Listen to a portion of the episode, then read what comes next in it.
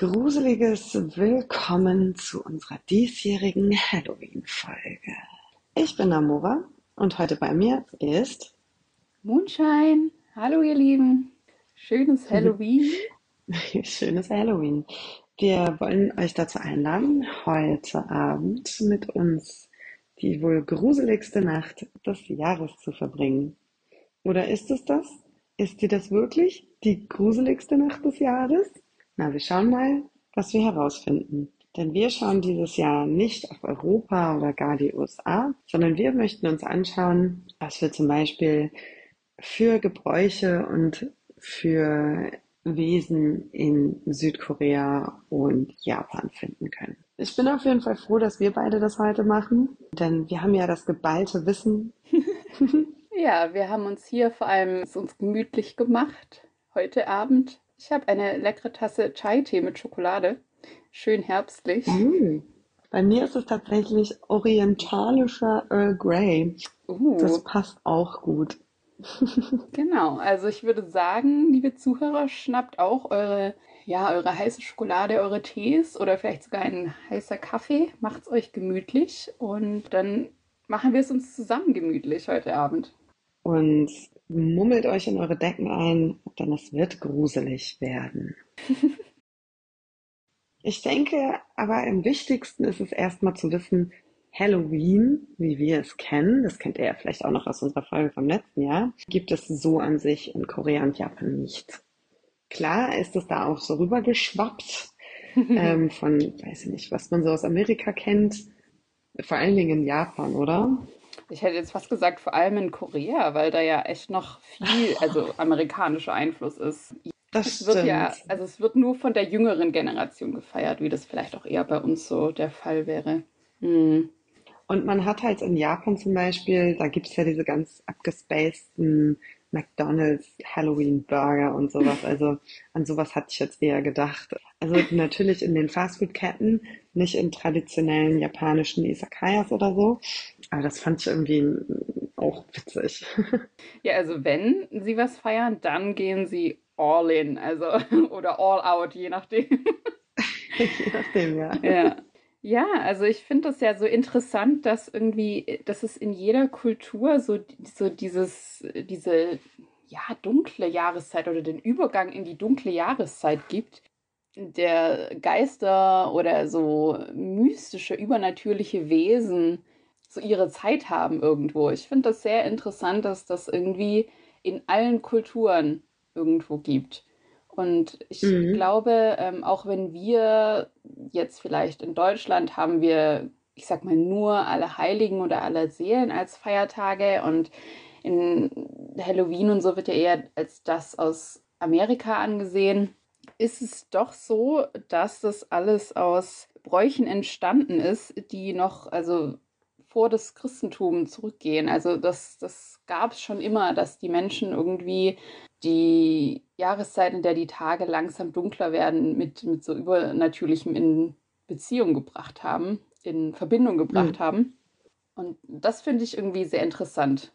Ja, und auch, dass da immer gesagt wurde, sozusagen die Tür zur Geisterwelt ist dort immer besonders, na, wie sagt man, also entweder besonders dünn also durchlässig genau. oder halt eben besonders weit offen. Ich weiß, dass das auch viel so mit den Jahreszeiten zu tun hatte. Ne, da, daher kommt ja auch bei uns Erntedank. Im Koreanischen heißt das Chuseok.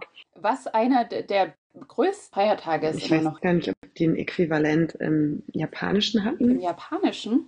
Mm. Ja, gibt es da auch sowas, also so ein Erntedank oder? Mir fällt jetzt gerade nur das Chinesische ein und zwar ist das das. Ach, stimmt, die haben doch auch hier das Mond, ist es nicht irgendwie Mondfest? Genau, in, in China haben sie das Mondfest mit den, mit den, da isst man ja traditionell die Mondkuchen, genau. Die wir letztens ganz brav probiert haben mit Durian-Füllung. Wir waren wirklich sehr mutig, finde ich. Und es war gar nicht so schlimm wie gedacht. Falls ihr es nicht kennt, Durian, auch bekannt als die Stinkefrucht. Und ich fand, es war auch lecker, aber Wäre jetzt auch nichts, was ich jeden Tag haben müsste, ehrlich gesagt. Durian äh, in dieser Füllung hat ein bisschen nach schwitzigen Socken gerochen, aber es war irgendwie super lecker. Mhm, genau. Ich glaube, das war unsere erste Heranführung an das eigentlich die die eigentliche Durianfrucht. Ich glaube, wenn wir eine Dose Durian gekauft hätten, hätten deine Eltern uns umgebracht. Ja, sowas probiert man natürlich in der Küche von den Eltern und nicht in der eigenen oder so, weil. Absolut. Alles andere wäre ja Quatsch. Genau. Und äh, in Japan gibt es das äh, anscheinend auch, allerdings findet das tatsächlich erst im November statt. Okay, spannend. Also das, ich finde das sowieso spannend, wie unterschiedlich weit da die Länder sind. Es würde mich mal interessieren, ob das was mit ne, verschiedene Sonnenstände und so weiter zu tun hat, weil in Korea ist es ja am Ende September sogar schon. In China ist es auch ungefähr zur selben ja. Zeit. Und bei uns ist es dann ja eher so mhm. Oktober, Ende Oktober. Und wenn es dann in Japan irgendwie sogar im November erst ist, dann würde mich echt mal interessieren, ob das jetzt damit zu tun hat, dass die halt auch wirklich einfach später ernten. Aufgrund von klimatischen Bedingungen einfach. Das kann natürlich gut sein. Vor allem in Japan sind ja doch auch andere Klimazonen. Also genau. Also sind schon südlicher, als das hier bei uns ist und auch als Korea ist vor allem. Ja. Das kann schon gut sein. Ja, und vor allen Dingen, ich meine, das hat ja dann auch mhm. immer viel mit dem Mondkalender, zumindest bei uns traditionell heidnisch gesehen, zu tun. Ne? Das gibt ja immer die, es gibt ja vier Sonnenwenden. Also einmal die Wintersonnenwende, die, die Sommersonnenwende sind eigentlich genau. die größten, bekanntesten, die man hat. Die gibt es ja aber auch theoretisch im Herbst und Frühling. Und ich weiß, dass das traditionell mhm. bei uns mhm. so war. Da wurden die Herdfeuer neu angezündet, da wurde halt quasi Danke gespendet für die, für die Ernte und dann halt eben dieser Übergang zelebriert von dem Sommer in den Winter hinein. Also eben durch diese Übergangsphasen, die immer Herbst und Frühling sind. Und diese Übergangsphasen sind eigentlich immer die wichtigsten, weil die beschreiben ja, wie die Zukunft wird, in Anführungsstrichen. Ne, du hast immer eine, eine Art Neuanfang. Mhm. Und ich frage mich, ob das halt auch so ein bisschen in Japan und Korea so der Fall ist. Also ich könnte es mir gut vorstellen. Ganz sicher. Also ich denke mal, früher, als die Menschen noch naturverbundener waren irgendwo und auch mehr auf die Natur drauf angewiesen, gerade wegen der Ernte und so, denke ich, dass das alles genauso zusammenhängt, wie du das gesagt hast. Ja. Und dann natürlich auch, bevor man Strom hatte und so, war das bestimmt auch angsteinflößender, wenn dann auf einmal, man merkt ja jetzt im Oktober schon sehr, dass die Tage einiges kürzer sind. Also man merkt das ja eigentlich schon im August, dass die Tage kürzer werden. Ne? Jetzt zu Halloween merkt man das ja schon komplett. Also da ist ja schon abends wirklich direkt dunkel. Richtig. Ich glaube, also das muss auch mal erst äh, für Angst gesorgt haben. Also ich irgendwie kein Wunder, dass auch dann irgendwie so die Geisterzeit ist, ne? Das finde ich auch. Also gerade, also ich glaube generell, wenn es dunkel ist, ist, ist immer Geisterzeit. Aber ich finde es halt extremst spannend, dass sich so was wie Geister oder ne, Totenerscheinungen, wie man auch immer sie nennen mag, Poltergeister, es gibt ja wirklich die diversesten Formen, über die wir auch heute noch sprechen wollen, dass sich das wirklich auf der ganzen Welt so, also es gibt es halt überall, egal mhm. wo du herkommst, egal was deine Kultur ist. Und ich glaube schon, dass sich das, sage ich mal, relativ ähm, getrennt voneinander bei Menschen einfach entwickelt hat. Also nicht so nach dem Motto, ja, Japan hatte zuerst Geister und alle anderen haben sie übernommen, sondern ne, ich glaube einfach mhm. schon, dass, dann, dass so ein gewisser Umgang mit Toten oder auch mit den Seelen dieser Toten halt eben ganz unterschiedlich ist, aber einfach überall existiert. Und ich muss sagen, im Japanischen weiß ich das gar nicht so genau, aber ich mag tatsächlich die Art, wie das im Koreanischen behandelt wird. Also ich bin echt vom Herrn, ja. Ich gucke wirklich keine Horrorfilme. So bin ich auch. Richtig selten, aber so, so Geister an sich, also so die Theorien dahinter und die Stories, das fasziniert mhm. mich halt total. Also auch egal, so ne, Zombies, Vampire und so. Oh Gott, also Zombies bin ich raus, aber Vampire. Na, ich, ich liebe Da würden Vampire. mir ein paar einfallen, von, bei denen ich nichts dagegen hätte, ähm, wenn sie zu mir kommen würden. Scholar who walks the night. ähm, ich sag nur Happiness. Wer möchte nicht mit Park Jung-Schick gemeinsam auf Zombiejagd gehen? Also, again, ich nicht, aber das Drama war super.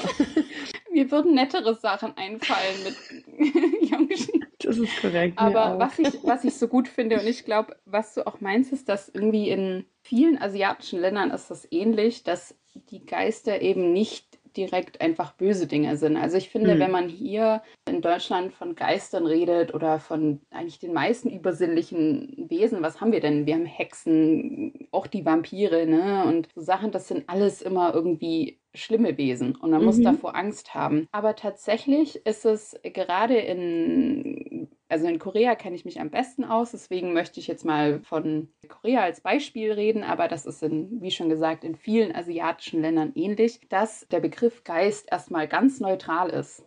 Genau. Also an sich sind die Geister oder Kychins, wie sie in, auf Koreanisch heißen, sind ein ganz neutraler Begriff. Mhm. Und da gibt es dann auch wieder Unterarten und man kann dann sehr genau spezifizieren, welche von diesen Geistern jetzt gut sind und welche eher nicht. Aber an sich habe ich auch gehört von, von Leuten, oder ich glaube, das wurde sogar in manchen Studien sogar bewiesen, dass äh, Menschen aus äh, eher westlichen Kulturen wie wir mit Geistern direkt was Negatives Mhm. in Verbindung setzen. Und wenn es heißt, in dem und dem Haus ist ein Geist, dann ist das direkt was Angsteinflößendes. Und Mhm. in der asiatischen Kultur kann es eben sein, dass diese Geister einfach äh, gut gesinnte, verstorbene Verwandte sind zum Beispiel, Mhm. die eben auf einen Besuch zu dir kommen. Und dann fühlst du dich beschützt, weil sie ja immer noch über dich wachen. Also so in etwa kann man sich das vorstellen. Die jetzt keine Rachegelüste haben oder so, aber halt irgendwie aus irgendeinem Grund noch nicht ganz loslassen können von dieser Welt. Sagen wir mal so, die haben irgendwie, weiß ich nicht, eine Essstörung gehabt im Leben und deren einziger Wunsch ist es halt wirklich, bevor sie wirklich rübergehen ins Jenseits und diesen Fluss überqueren. Wobei ich mir gar nicht sicher, ob dieser Fluss immer in der koreanischen Kultur dazu gehört. Ich weiß nur, dass es bei, um mal ein Dramenbeispiel zu nennen, Hotel der Luna der Fall ist. Große Empfehlung übrigens meinerseits. Ich bin noch nicht durch, aber du hattest es ja schon geguckt. Ja. Und da geht es zum Beispiel halt darum, dass in diesem Hotel immer die Geister absteigen, sozusagen, bevor sie ins Jenseits hinüberwandern können. Dort soll halt, wie in einem Hotel, wird dir halt jeder Wunsch von den Augen abgelesen, damit du dann befreit und glücklich ins, ins Jenseits gehen kannst. Aber auch da sind natürlich ab und zu mal welche dabei, die irgendwie von Rachegelüsten getrieben werden, die halt einfach, sag ich mal, dass die negativen oder bösen Geister werden. Aber es ist halt per se, so wie du schon sagtest, eben nichts Böses an sich, sondern es kommt halt wirklich drauf an, fehlt ihm gerade was oder, oder wie, so, so als wäre der Geist immer noch eine Person, die selber steuern kann, habe ich so das Gefühl. Also, Ja, die können das ja nicht immer steuern, wenn die da auf Rache aus sind, ne? Dann sind sie manchmal auch getrieben und so, die werden sehr besessen, habe ich so das Gefühl. Also sie sind immer sehr besessen von irgendwie was, was sie noch erledigen wollen, sei es, weil sie nicht heiraten oder irgendwie die Rache ausführen oder dass sie unbedingt noch fünfmal ihre Lieblingsknödel essen müssen oder so. Also es ist schon immer recht obsessive, dieses Ganze. Ja, also ich denke, das kommt eben auch daher, dass es eben so mehrere Arten von Geistern gibt. Ja, so das Erste, auf das wir da vielleicht eingehen können, ist vielleicht genau das, was auch sehr mit den großen Feiertagen in Korea zusammenhängt. Genau wie du gesa- gesagt hast, Chuseok, also Erntedankfest, ist ja wirklich eine der zwei wichtigsten Feiertage in Korea und ein sehr, sehr wichtiges Ritual oder ein Brauch, der dort stattfindet. Traditionell ist das sogenannte Jesa. Jesa kann man ungefähr so Mhm. übersetzen. Also das ist eine Gedenkfeier für alle Verstorbenen der Familie. Und zwar ist das vielleicht so gleichzusetzen wie mit Mhm. äh, Heil Allerheiligen bei uns, indem du halt nicht nur an ähm, eine gewisse Person denkst, an ihrem Todestag oder so, aber wirklich auch Generationen zurück an alle Verstorbenen deiner Familie im, im weitesten Sinn, Sinne wirklich. Und da wird dann traditionell so eine Art Gabentisch vorbereitet. Also gibt es gewisses Essen, das Mhm. serviert wird. Teilweise äh, gibt es dann traditionelle Vorgaben.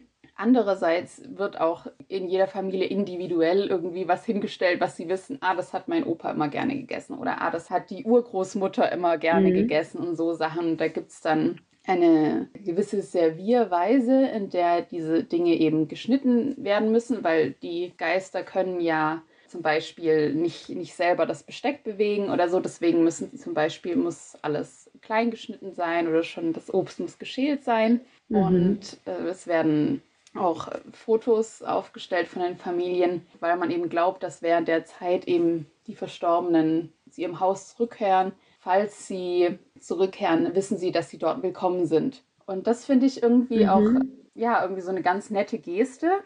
Und wenn du dir so vorstellst, also deine verstorbenen Familienmitglieder, die freuen sich bestimmt, äh, es ist ja so eine Art wie nach Hause kommen von, von diesen, Mhm. ja, ich finde, Geister ist da gar nicht wirklich das, das korrekte Wort im Deutschen für. Ich, ich finde das eine sehr, sehr nette Vorstellung und das ist auch wirklich, also im besten Sinne Ja, immer ich mag das auch. gemeint. Also Was ich halt auch richtig gerne daran mag an diesem Gabentisch ist, dass sie, da spricht jetzt aus mir ganz viele verschiedene Namuras sprechen da sozusagen. Also so der einen Seite finde ich das, ich finde das super schön, weil man hat halt irgendwie so ein Gefühl von Zusammenhörigkeit und dass man auch im Tod noch verbunden ist und so. Das finde ich wirklich richtig toll. Es klingt auch nach viel Arbeit und wirklich so Regeln, aber ich glaube, dass das das wert ist. Ähm, und dann kommen ja alle nochmal zusammen, gedenken der Toten wirklich aktiv, was wenn es dann halt wirklich von Herzen kommt, finde ich einfach auch eine schöne Sache ist, dass man nochmal sich besinnt, wer sind eigentlich meine Vorfahren, was war da eigentlich los und so. Und was ich noch gut finde, ist halt wirklich dieses,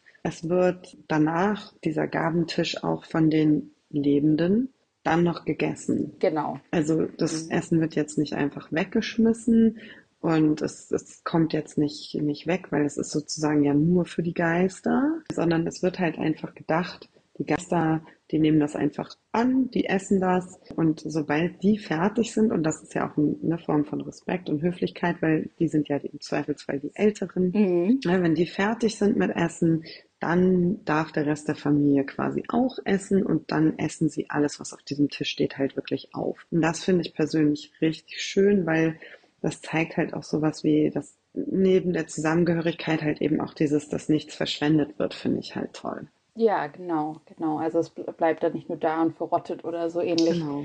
Genau, das ist dann auch wieder so, so ein Familienessen, oder? Alle ja. haben so da dran gegessen und tatsächlich gibt es da dann auch noch äh, eine Regel, die euch vielleicht bekannt vorkommt, wenn ihr mit Stäbchen essen könnt und das vielleicht auch von jemand beigebracht bekommen habt. Es gibt nämlich eine ganz wichtige Regel, wenn man mit Stäbchen isst und die ist nämlich, man darf die Stäbchen nie einfach so in den Reis reinstecken mhm. oder in sein Essen reinstecken. Und das kommt nämlich genau von dieser Jesa-Feier, denn damit die Verstorbenen quasi den Reis essen können, mhm. werden dort die Stäbchen in den Reis reingesteckt.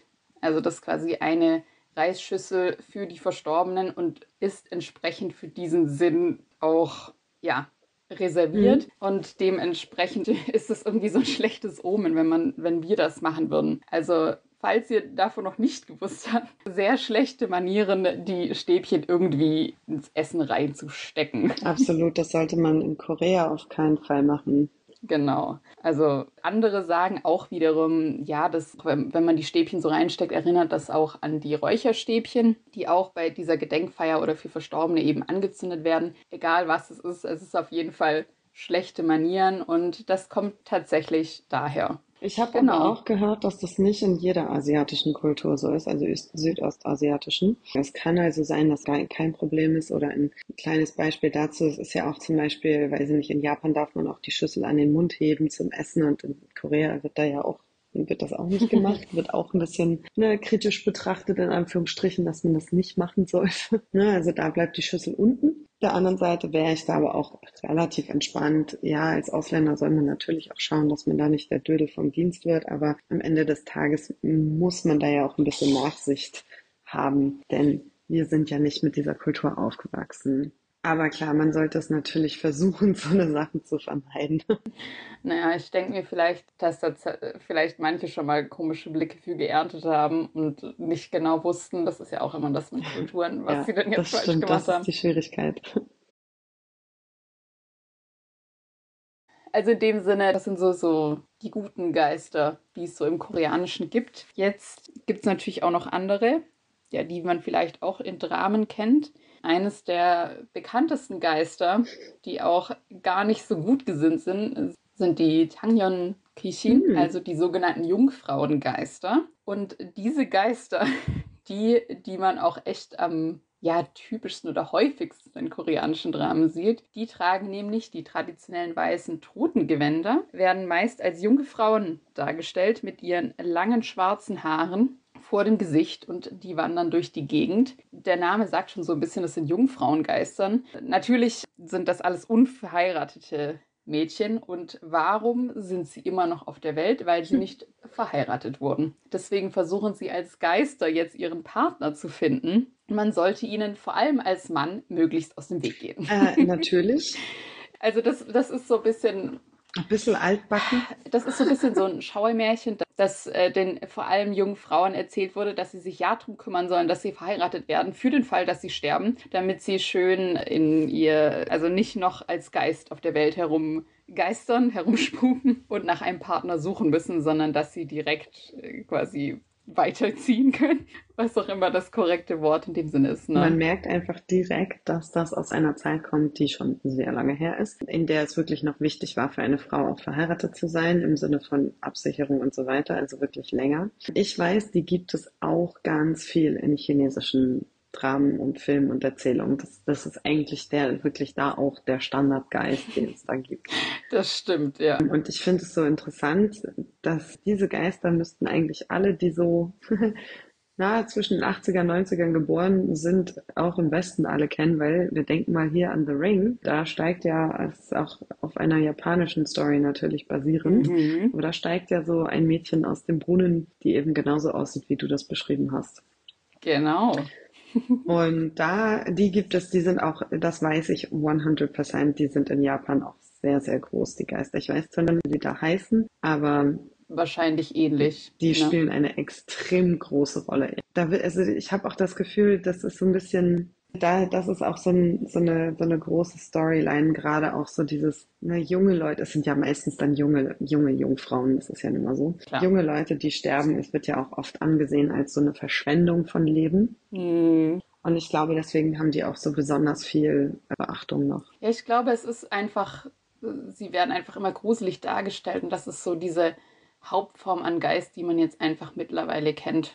Also irgendwie sehe ich das so. Also weil sie werden auch meist so dargestellt. Ja, und sie sind, die sind ja auch definitiv nicht gut. Also auf jeden Fall, man soll halt, wenn man äh, zufällig mal nachts von einem, einer jungen Frau, die so angezogen ist, angesprochen wird, ob man sie nicht begleiten könnte, auch lieber nicht mitgehen. Ein Beispiel wäre da, das war eine Mini-Rolle in Goblin oder Guardian. Wenn ihr euch erinnern könnt, da gab es nämlich auch einen Geist, der ein, die ein weißes Kleid getragen hat und immer alle Leute gefragt hat, ob sie nicht mit ihr mitgehen möchten, so in die Unterwelt irgendwie das war auch so ein Geist. Also sie hatte wirklich eine kleine Rolle, aber das war so ein Wink an diese Art von Geistern, genau. Mhm.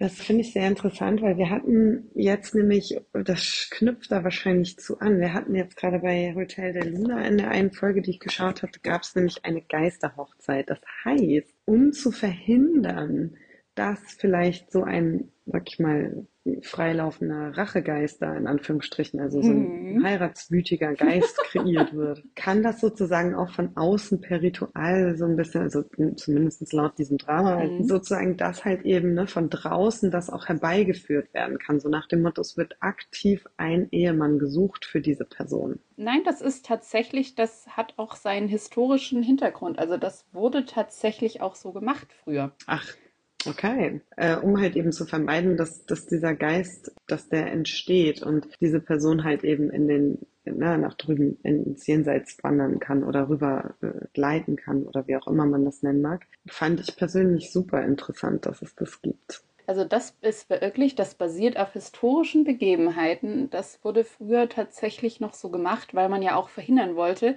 dass zum Beispiel die Tochter so mhm. leiden muss und nach jemand suchen möchte. Deswegen hat man ihr dann jenseits einen Mann gesucht und dass man dann so, also da wurden wirklich Geisterhochzeiten dann auch veranstaltet. Mhm. Ob sie jetzt genauso abliefen wie ein Hotel der Luna, sei mal dahingestellt, aber das basiert tatsächlich auf wahren Begebenheiten, genau. Ja. Also Hotel de Luna ist sowieso so eine Fundgrube an, an spirituellen Wesen und Geistern. Also das ist wirklich, falls euch das interessiert, wirklich der Filmtipp, der Dramatipp schlechthin mhm. in die Richtung. Da gibt es auch noch äh, einen, einen anderen Typ Geist gleich anfangs, nämlich der Wulkichin. Ein Wassergeist? Die sehen auch so ähnlich aus wie die normalen Geistern. Genau, das sind aber die Wassergeister. Genau, was der Name auch schon sagt. Und zwar sind das ganz einfach Menschen, die eben im Wasser ertrunken sind, mm. verstorben sind. Und das gab es ja recht häufig in früheren Zeiten, denn wer konnte damals schon schwimmen? Dann hat man so Riesenflüsse wie der äh, Hahnfluss, äh, ne? Mm wo jetzt noch, obwohl er kanalisiert ist, starke Strömungen sind und dem man tunlichst nicht schwimmen gehen sollte. Also kein Wunder, vor allem, weil früher die Leute noch seltener Ich schwimmen würde sagen, konnten. das ist aber auch in Korea Und heutzutage echt noch nicht so, dass jeder schwimmen kann. Das ist, finde ich, total faszinierend. genau. Also die meisten, die ich gefährlich. kenne, die gerade die Jungs, die lernen das, wenn sie zum Militär müssen. Aber wenn du das nicht machst, Mhm. also als Frau gerade, also meine Freundin, die ist so alt wie ich fast, die kann nicht schwimmen. Das ist total abgefahren. Ja, es gibt aber auch nicht so eine Schwimmkultur in Korea tatsächlich, dass man das irgendwie lernen könnte. Mhm, Das ist natürlich auch ein Problem, absolut. weil ich zum Beispiel würde schon wollen, dass gerade Kinder und so schwimmen können. Ja, hier weiß, ob gehört das ja, reinfallen, ne? hier gehört das ja zur Grundausbildung. Also meine Eltern haben mich, sobald ich laufen konnte, gefühlt Mhm. zu Privatstunden, also DLRG-Schwimmstunden geschickt. Das lag aber auch daran, wir hatten so einen, ja, ja, so einen See bei uns im Dorf. Und die wollten halt, dass wir nicht in dem Teil da saufen, wenn wir da im Sommer schwimmen gehen. Ne? Das ist schon wichtig Ganz irgendwie. genau. Und in Ganz der genau. Schule gehört ihr es ja keine auch dazu. Wassergeister werdet. Ja, richtig. Keine Mulgrishins auf jeden Fall. Aber, ähm, und bei Genau. uns gehört es ja auch zum, zum, es ist ja einfach ein Schulfach. Also Ja. in der Grundschule hatte ich es und dann noch zweimal in der, in der Ah, okay. Oberstufe, glaube ich. Also ja, voll, voll gut. Mhm. Also ich finde das Also ich vernünftig. hatte es tatsächlich erst in der äh, weiterführenden Schule, ja. Ach krass. Aber trotzdem, also, also ich hatte es auch schon im Kindergarten Ach gelernt einfach. Also ja, Mhm. ich auch, aber halt nicht über den Kindergarten, sondern halt eben privat. Da war ich Ja, ja, ja. Da war ich aber Ja. auch, also wir Genau. waren ja auf dem Dorf da, da, kann, da konnte jeder schwimmen. Das war einfach viel zu gefährlich, wenn wir es nicht gekonnt hätten. Eben, also das ist ja auch schon ganz, ja, ganz andere Einstellung da. Finde ich aber auch gut. Ja, Genau. absolut. Aber man muss ja auch sagen, selbst wenn dann jemand ein Wassergeist werden sollte, nach wie vor, das sind auch keine bösartigen Geister, obwohl ihnen nachgesagt wird, dass sie gerne Menschen mit sich ins Wasser ziehen. Ja, klingt jetzt gar nicht mal so gut. ah, nein. Vielleicht auch ein Grund, warum die Koreaner generell nicht so gerne ins Wasser gehen, weil man sagt, dass dort die Geister einen runterziehen könnten und so, aber das machen sie aus Einsamkeit. Sie wissen vielleicht gar nicht, dass sie verstorben sind Mhm. und möchten deswegen, also bitten quasi um Aufmerksamkeit, dass man ihnen hilft, dass man sie aus dem Wasser rausholt, aber womöglich ziehen sie dich auch runter dann, weil sie Gesellschaft brauchen oder so. Also das kommt auch ganz oft vor. Mhm. Und tatsächlich haben die ein sehr ähnliches Aussehen mit diesen, ja, mit diesen Jungfrauengeistern. Also werden auch oft ähnlich dargestellt. Wieder einmal, also diese die Geister sind nicht an sich bösartig. Sie wissen nur einfach nicht, nichts anderes zu tun. Ja, und ich finde es auch wieder spannend hier, dass diese Geister eben nach wie vor, auch wenn sie dich runterziehen, ist das keine böse Absicht. Und bei uns wäre das einfach direkt evil. Also es wäre direkt Ja. böse und es wäre da echt eine andere Absicht hinter. Und ich finde das so spannend, dass das halt in Korea einfach mal nicht der Fall ist, sondern dass da halt wirklich eher geguckt wird, na, der will halt nicht alleine sein und dem ist halt, der Mhm. weiß nicht, dass er tot ist und so. Also es werden halt so, es werden halt keine Ausreden gefunden, sondern einfach die Realität ist eine andere, so die Story, die erzählt wird. Das finde ich halt sehr cool. Und dann, deswegen muss ich auch sagen, ich bin auch, was Geister angeht, bin ich echt am empfindlichsten, was so Horrorfilme und so angeht, finde ich am gruseligsten von all diesen Wesen.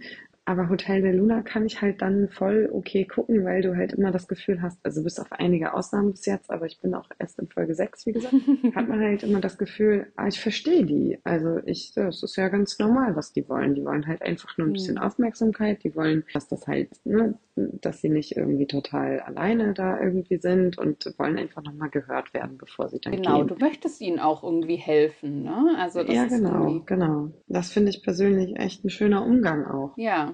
Genau, also ich bin ja auch persönlich ein riesen Angsthase, was so Horror und Thriller angeht, aber Hotel de Luna kann man ohne Bedenken schauen, glaube ich. Absolut, finde ich auch. Also, das habe ich auch überstanden. Genau, und in Japan ist das ähnlich. Da gibt es nämlich auch wirklich diverseste Geisterscheinungen oder Geistererscheinungen. Und also vom ähnlich aufgebaut, da sind, ist es halt auch so, dass die nicht zwangsweise böse sind. Die müssen nicht fies sein. Aber da haben die auch manchmal, ich weiß nicht, in, in, im Koreanischen gibt es das auch. Die haben aber auch noch so eine, so eine Geister, die sind so ein bisschen, ach, wie sagt man das denn das auf Deutsch? Naja, so ein Frech? bisschen aufmüpfig. Ja, genau, Hm, so so frech. Poltergeister in dem Sinne. Ja, aber Poltergeister, finde ich, sind bei uns ja die schlimmsten. Das ist ja wirklich pure evil. Eher so ein bisschen wie Peeves in Harry Potter. Der ist zwar technisch gesehen auch ein Er Poltergeist. spielt gern Streiche. Er stellt gern was an. Genau, Poltergeister, weiß nicht, ziehen dich nachts aus dem Bett raus an den Füßen und ach, ich weiß nicht, ist ganz gruselig. Aber ich habe immer das Gefühl, so Peeves, ja klar, der ist nervig, aber der ist nicht so gruselig. Und so stelle ich mir halt diese, diese schabernackigen Geister im Japanischen auch eher vor. Da fährt, fährt ja, glaube ich, im Koreanischen haben wir da ja, würde nicht der Dokepi, also der Goblin, Mhm. äh, da nicht auch ein bisschen drunter fallen? Genau, im Koreanischen sind das die Dokebis. Genau, oder die Goblins. Genau. unser Lieblingsgoblin, Gongyu, kennen wir alle. Absolut. In seiner besten Bromance mit dem, ich, wie sagt man denn eigentlich Reaper? Gevatter Ach, Tod. Gevatter Tod. Genau, die beste Bromance zwischen dem Dokebi und dem Gevatter Tod. Das ist einfach äh, definitiv eine Empfehlung wert, falls ihr das Drama noch nicht geschaut habt. Entweder heißt es Goblin oder Guardian. Äh, es kommt immer ein bisschen drauf an, wo man, wo man schaut. Ja, wie das Genau. übersetzt ist. Denn tatsächlich kann man Dokebi sehr schlecht, ja, übersetzen, weil das so etwas Ähnliches nicht unbedingt gibt Mhm. bei uns. Also Dokebis sind tatsächlich Wesen, die sich aus ganz normalen Haushaltsgegenständen oder ja, allen möglichen Gegenständen entwickeln können, solange dieser Gegenstand eben mit Blut verschmiert wurde. Also in Dokebi entsteht er ja aus seinem Schwert Mhm. und darauf war ja auch ganz viel Blut.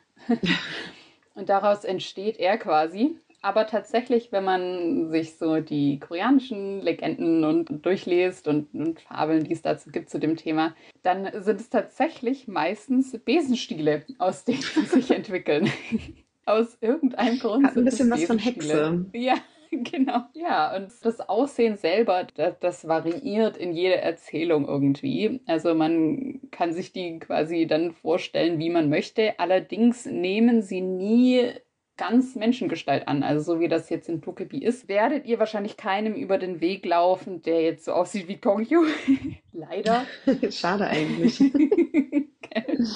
Die sehen immer ein bisschen anders aus. Meistens mit buschigen Augenbrauen irgendwie und so, so Fratzen eher statt, statt Gesichtern. Aber sie sind eben die, die Streiche spielen, die immer so ein bisschen Schabernack treiben. Auch nicht böse sind. Sie sind an sich keine bösen Gestalten, aber sie treiben es halt manchmal auf die Spitze. Ne?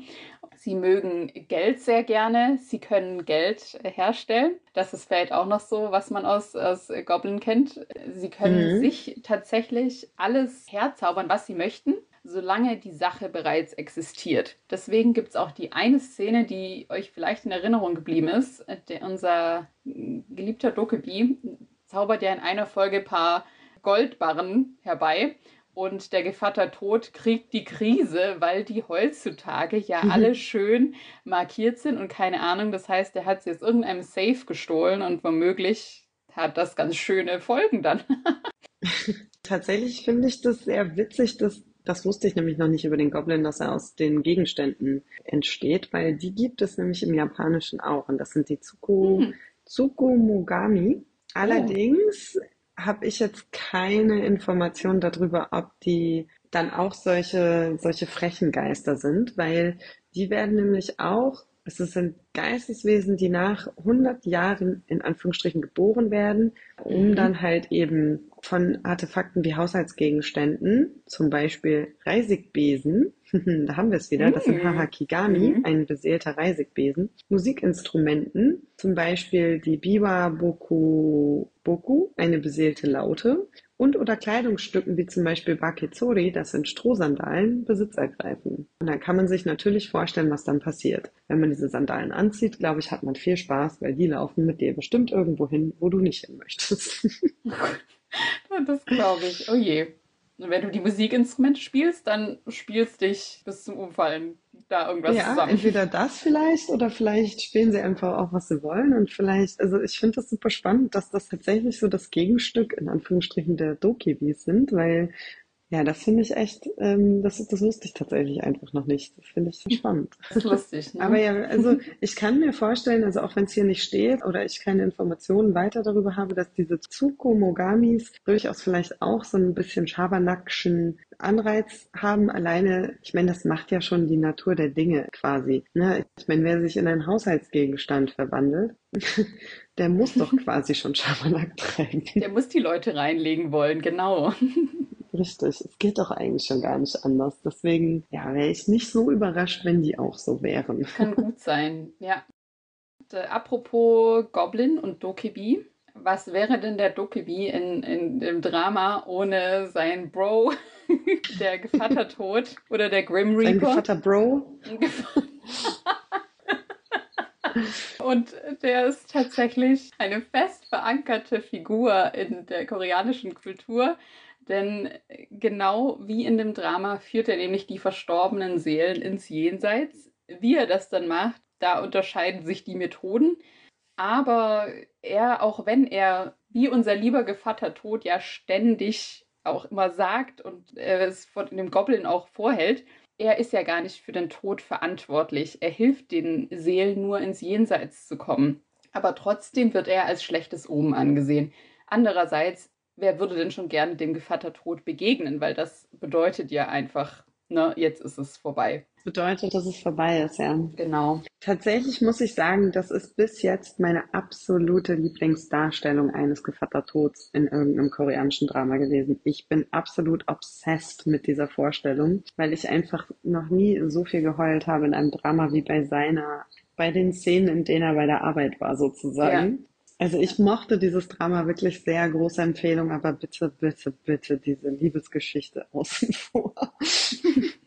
Ich muss dich nur leider ein bisschen enttäuschen. Ich glaube, wenn man die koreanischen Gevatter Tods jetzt so in den letzten Dramen alle sieht, es kamen ja exponentiell viel mehr darin vor seit Goblin, meiner Meinung nach. Tatsächlich, tatsächlich werden die auch erst seit neuester Zeit in so einem schicken Anzug und dem Hut dargestellt durch Goblin, durch die Darstellung von diesem Drama. Denn eigentlich trägt der traditionelle Gevatter Tod oder auch der Sensenmann, wie man hier sagen würde, trägt einen traditionellen koreanischen Hanbok, der es schwarz ist und mit diesem schwarzen Hut, das, den ihr wahrscheinlich in, in vielen historischen Dramen schon gesehen habt, das ist die traditionelle Kleidung eines Gevattertods. Das ist übrigens spannend, weil Hotel der Luna ist ja neuer als Goblin, wenn ich mich nicht täusche. Genau, ja.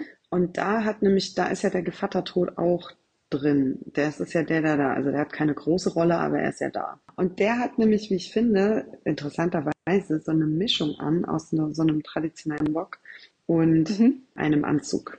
Das stimmt. Was ich sehr interessant finde, weil der sieht nämlich dadurch so aus, als hätte er einen Rock an. Und ich meine das jetzt gar nicht im Abwerten, negativ oder sonst was. Mir ist es nur tatsächlich letztens aufgefallen, als der seinen Auftritt hatte, dass er tatsächlich so einen, also es sieht halt dadurch, dass er weder Hanbok komplett noch Anzug komplett anhat, sondern so beides. Genau. ähm, Sieht es halt wirklich so aus, als hätte er eine Anzugjacke an mit einem Rock.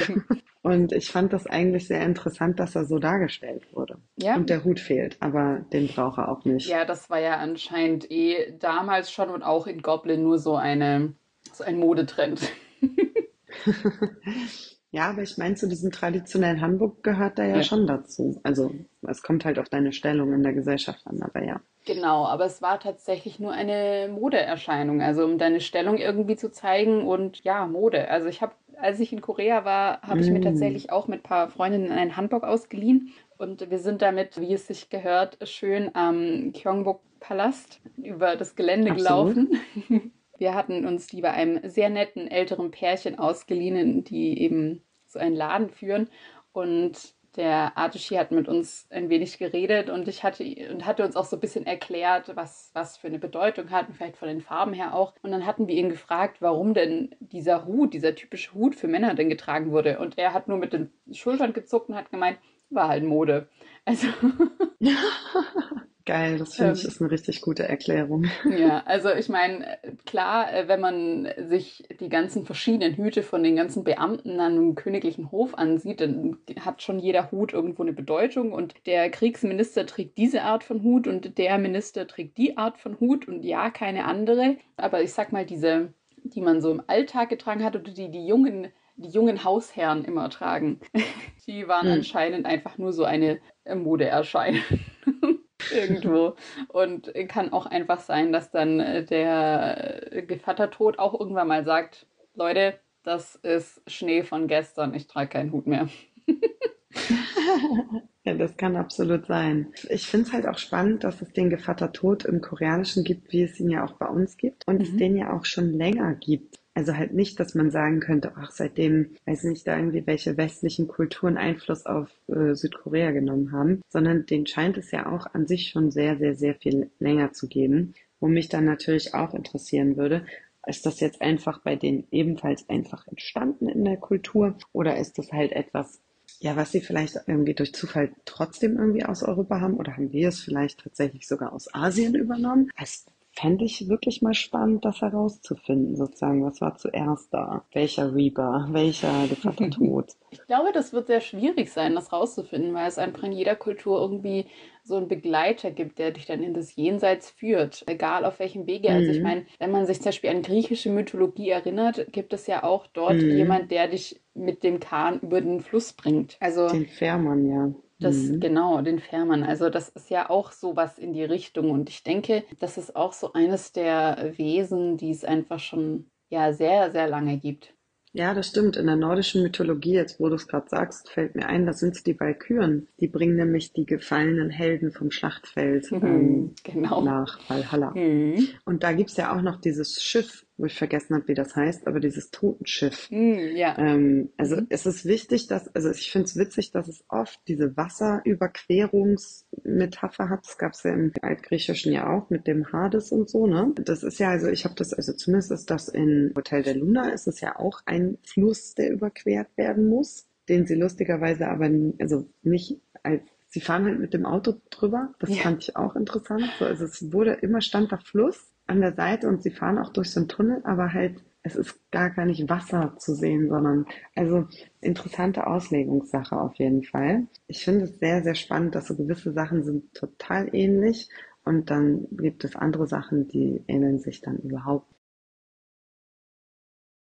So kann man immer Mhm. was Neues lernen. Und wir müssen tatsächlich, glaube ich, auch nochmal viel mehr in und gehen und mehr lernen, denn wir haben unsere Zeit schon voll. Wer hätte das gedacht? Dieser nette Abend zusammen ist schon. Ist schon vorbei, ja. Wir haben die Spitze des Eisbergs gerade erst angekratzt, habe ich wirklich das Gefühl. Also, also ja, definitiv. Ich würde sagen, meine liebe Moonshine, wir müssen uns da noch mal mehr Gedanken drüber machen und absolut noch die eine oder andere Folge nachlegen, was die Geisteswesen slash äh, mystische Wesen Südkoreas und Japans angeht. Genau. Wärst du dabei? Auf jeden Fall. Denn es, es gibt so viele Dramen über diese Dinge und vielleicht auch Wesen, über die wir noch gar nicht so nachgedacht haben, von wo die kommen und wie die vielleicht historisch auch Verbindung haben. Und wenn euch das auch schon mal passiert ist, dann Also, falls ihr Fragen haben solltet, stellt sie uns bitte fleißig, fleißig nachher in den Kommentaren, denn wir haben geplant, dass dies Halloween Edit folgt wird, während wir natürlich dann auf eure Fragen noch eingehen möchten in einer Halloween Edited Folge. Seid ihr alle gespannt? hm, Von daher wünsche ich euch noch einen gemütlich gruseligen Halloween-Abend und trinkt euren Tee vielleicht heute Abend mit einem Schuss Amaretto, euren Kakao mit einem Schuss Amaretto, damit ihr wenn besser ihr über schlafen 18 könnt. seid, Natürlich, nur dann. Alle anderen Leute sind raus. Da gibt's nur den Kakao. ja, Nein, Alkohol ist natürlich kein Muss, um Gottes Willen. Vielleicht lieber die Marshmallows in den Kakao. vielleicht möchtet ihr auch eines der Dramen anmachen, Mhm. den, die wir euch empfohlen haben. Mhm. Das waren nämlich Hotel de Luna und Goblin oder Guardian. Die könnt ihr beide auf Wiki sehen, sind auch vollständig übersetzt Ja. mit deutschen Und Untertiteln. für alle Leute, die vielleicht kein Wiki haben, gibt es die durchaus auch auf anderen Plattformen, aber über die reden wir hier nicht. es gibt noch diverse andere Dramen. Eins davon ist zum Beispiel Tomorrow. Das habe ich letztens erst gesehen. Das, da geht es um einen unfreiwilligen Gevatter Tod. Mhm. Es gibt zum Beispiel noch das Drama Korean Odyssey. Oh, das habe ich auch sehr gerne geschaut. Da geht es auch um Geisterwesen. Da kann man auch viel darüber lernen. Generell gucke ich diese Dramen, wenn sie koreanisch sind, wirklich extrem gerne, weil ich mag einfach die Aufarbeitung. Dann gibt es noch Oh My Ghostes. Mochte ich auch. Genau, also für jeden Geschmack ist jetzt hoffentlich etwas dabei. Deswegen würde ich sagen, schenkt euch noch mal etwas von eurem warmen Getränk nach und fangt das nächste Drama an. Genau, so sieht es aus. Wir wünschen euch viel Spaß und gruselt euch nicht zu sehr. Und ihr wisst ja bei uns, für alles Gesagte übernehmen wir wie immer keine Garantie und wie immer gilt bei uns, Edit folgt. Schönes Halloween. Tschüss. Schönes Halloween. Tschüss.